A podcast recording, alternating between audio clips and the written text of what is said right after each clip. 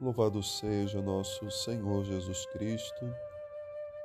Irmãos e irmãs, nessa quinta-feira celebramos a solenidade de Corpus Christi.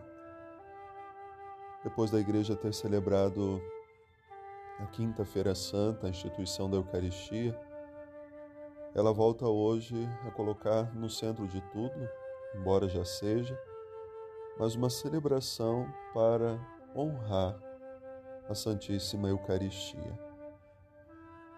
Já no século XIII começava-se a celebrar o que hoje vamos fazer também, além da Santa Missa, um ato público de adoração com a procissão de Corpus Christi. É tradicional em muitos lugares a confecção dos tapetes, que não podem de modo algum se tornarem mais importantes do que aquele que vai passar sobre os tapetes, que é o Senhor, conduzido pelas mãos dos sacerdotes. Preparamos para honrar aquele que vai passar. E por que começou-se a celebrar uma solenidade para a Eucaristia nesse dia? Porque naquele período do tempo, as pessoas estavam deixando de comungar havia uma diminuição de número daquelas pessoas que iam à Santa Missa e comungavam. Também muitas pessoas levantavam dúvidas sobre a presença real de Jesus na Eucaristia após a Santa Missa, como a Igreja já havia reconhecido que existia. Para muitos, Jesus só está presente na Eucaristia, na hóstia consagrada durante a celebração. Mas essa não é uma verdade de fé que nós buscamos alimentar na nossa vida e crer.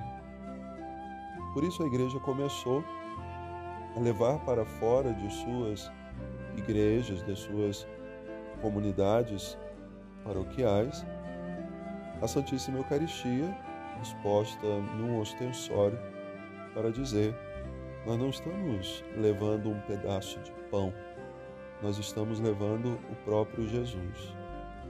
Então, por isso, tanta solenidade, as velas, o incenso, tudo aquilo que é símbolo de solenidade é justamente para reconhecer a presença de quem está ali, o próprio Senhor.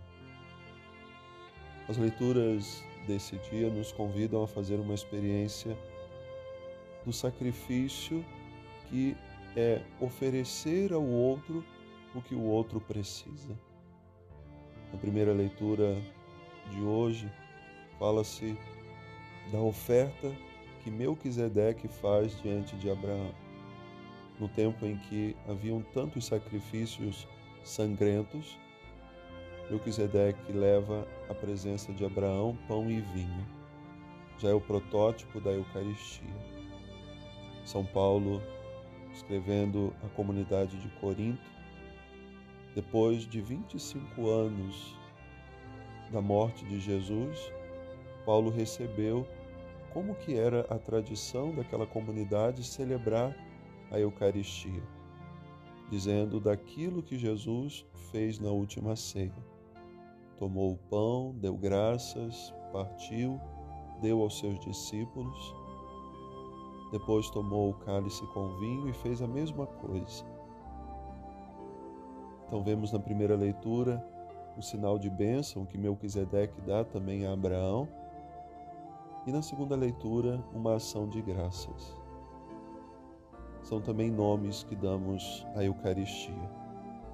E depois no Evangelho se mostra o momento que Jesus reconhece o povo está com fome dá-lhes vós mesmos de comer. E a Eucaristia deve nos levar à prática da caridade.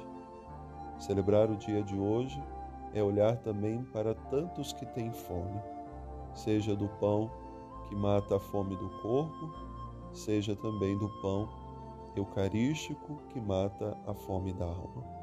Então busquemos hoje honrar Jesus na Eucaristia, participando da Santa Missa Hoje é um dia santo, embora a sociedade diga que é feriado, para nós é um dia santo.